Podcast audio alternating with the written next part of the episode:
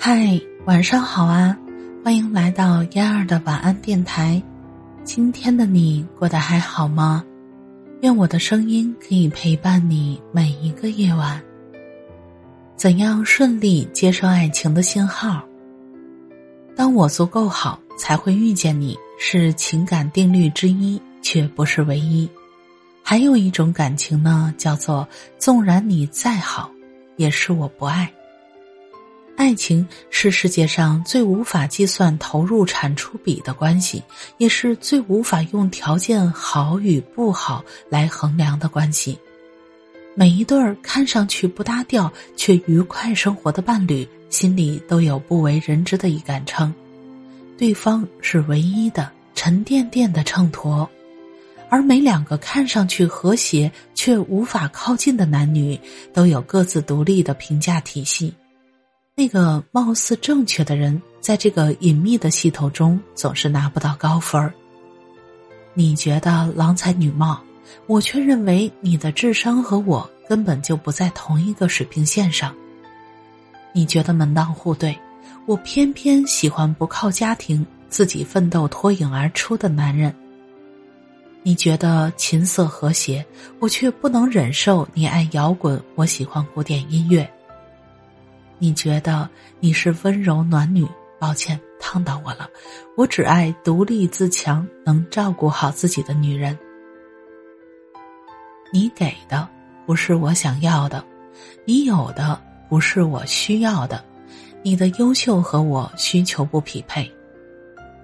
蒋经国曾经爱上戏曲名伶顾正秋，为了追求她，他情愿做个超级粉丝。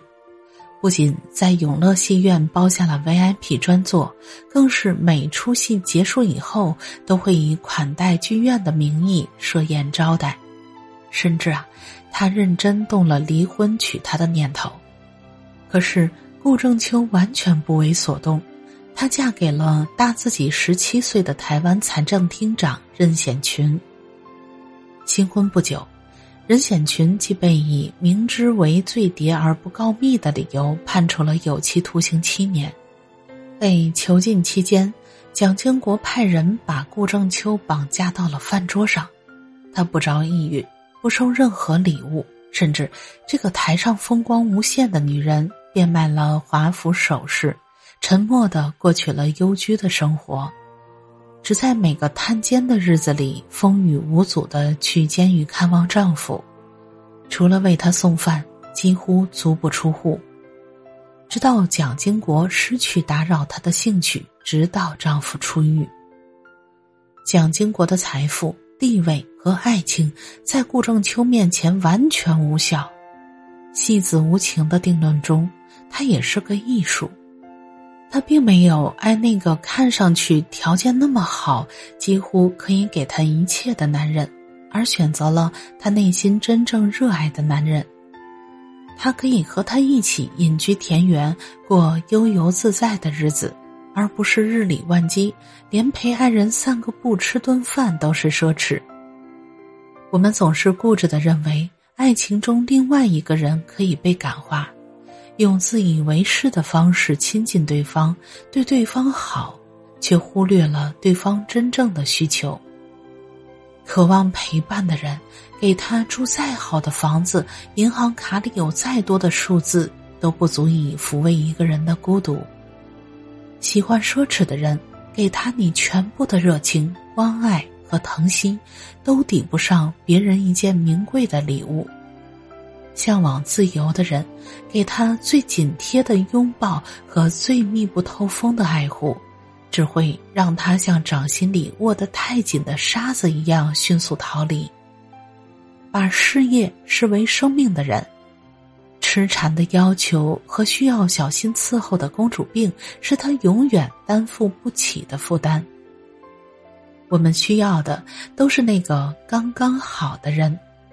他或许没有别人体贴，却给了我渴望的自由；他或许没有别人富有，却给了我足够的爱与尊重；他或许没有别人美貌，却给了我最踏实的拥抱；他或许没有别人细腻，却给了我坚定的依靠。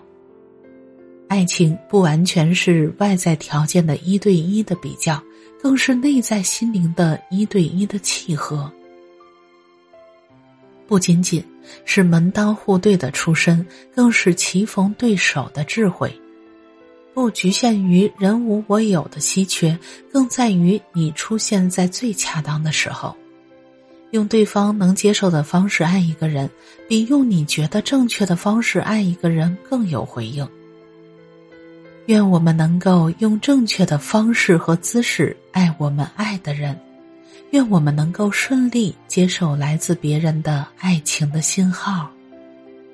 感谢你的收听，我是嫣儿，晚安，好梦。嫣儿每天中午十二点四十直播，喜欢听直播的朋友们。到时候可以来哟。